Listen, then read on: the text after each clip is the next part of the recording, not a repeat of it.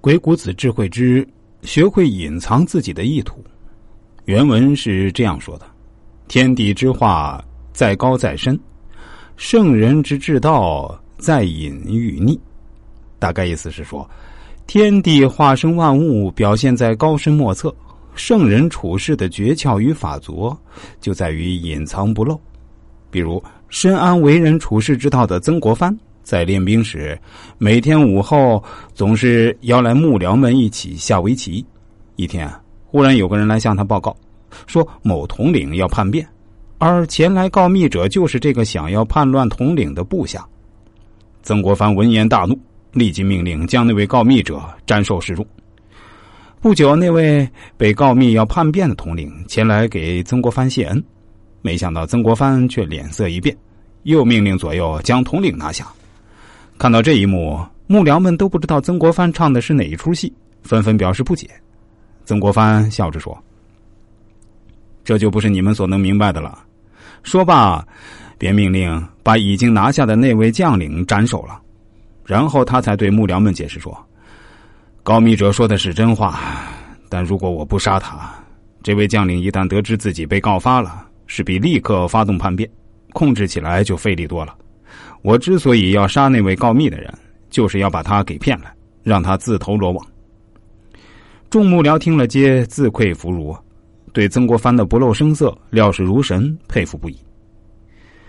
日本的前围棋高手高小秀格，曾经以流水不争先为座右铭，在和别人对弈时，常常把阵势布置的如同缓缓的流水一样悠闲散漫，让对手掉以轻心，丝毫不加戒备。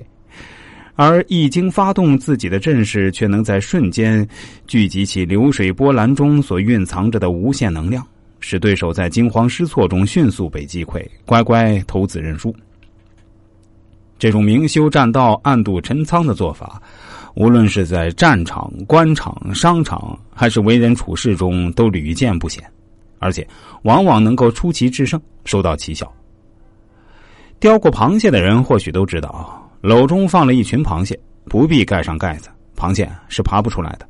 因为只要有一只想往上爬，其他螃蟹就会纷纷攀附在它身上，结果是把它拉下来，最后没有一只能出得去。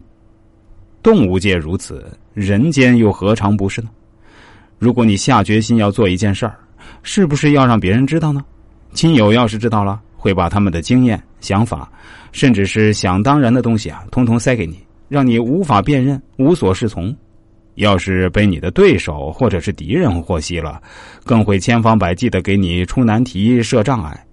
即使最终你的目的达到了，也是疲累欲死、满身伤痕。所以说，为人处事，学会隐藏自己的意图非常重要。一方面，它可以使你始终保持清醒的头脑，避免自误；另一方面，也可以借此迷惑你的对手和敌人。减少干扰，等到他们惊觉时，你早已是一骑绝尘，他们也只有望而兴叹的份儿了。英国已逝王妃戴安娜生前仪态动人，风姿绝世，更兼乐善好施，和蔼亲民，使大多数英国人为之倾倒，仰慕不已。她的一行一止都常常引起西方世界人们的极大兴趣。她穿的衣服、做的发型，各国少女竞相模仿。甚至掀起了一股戴安娜热潮。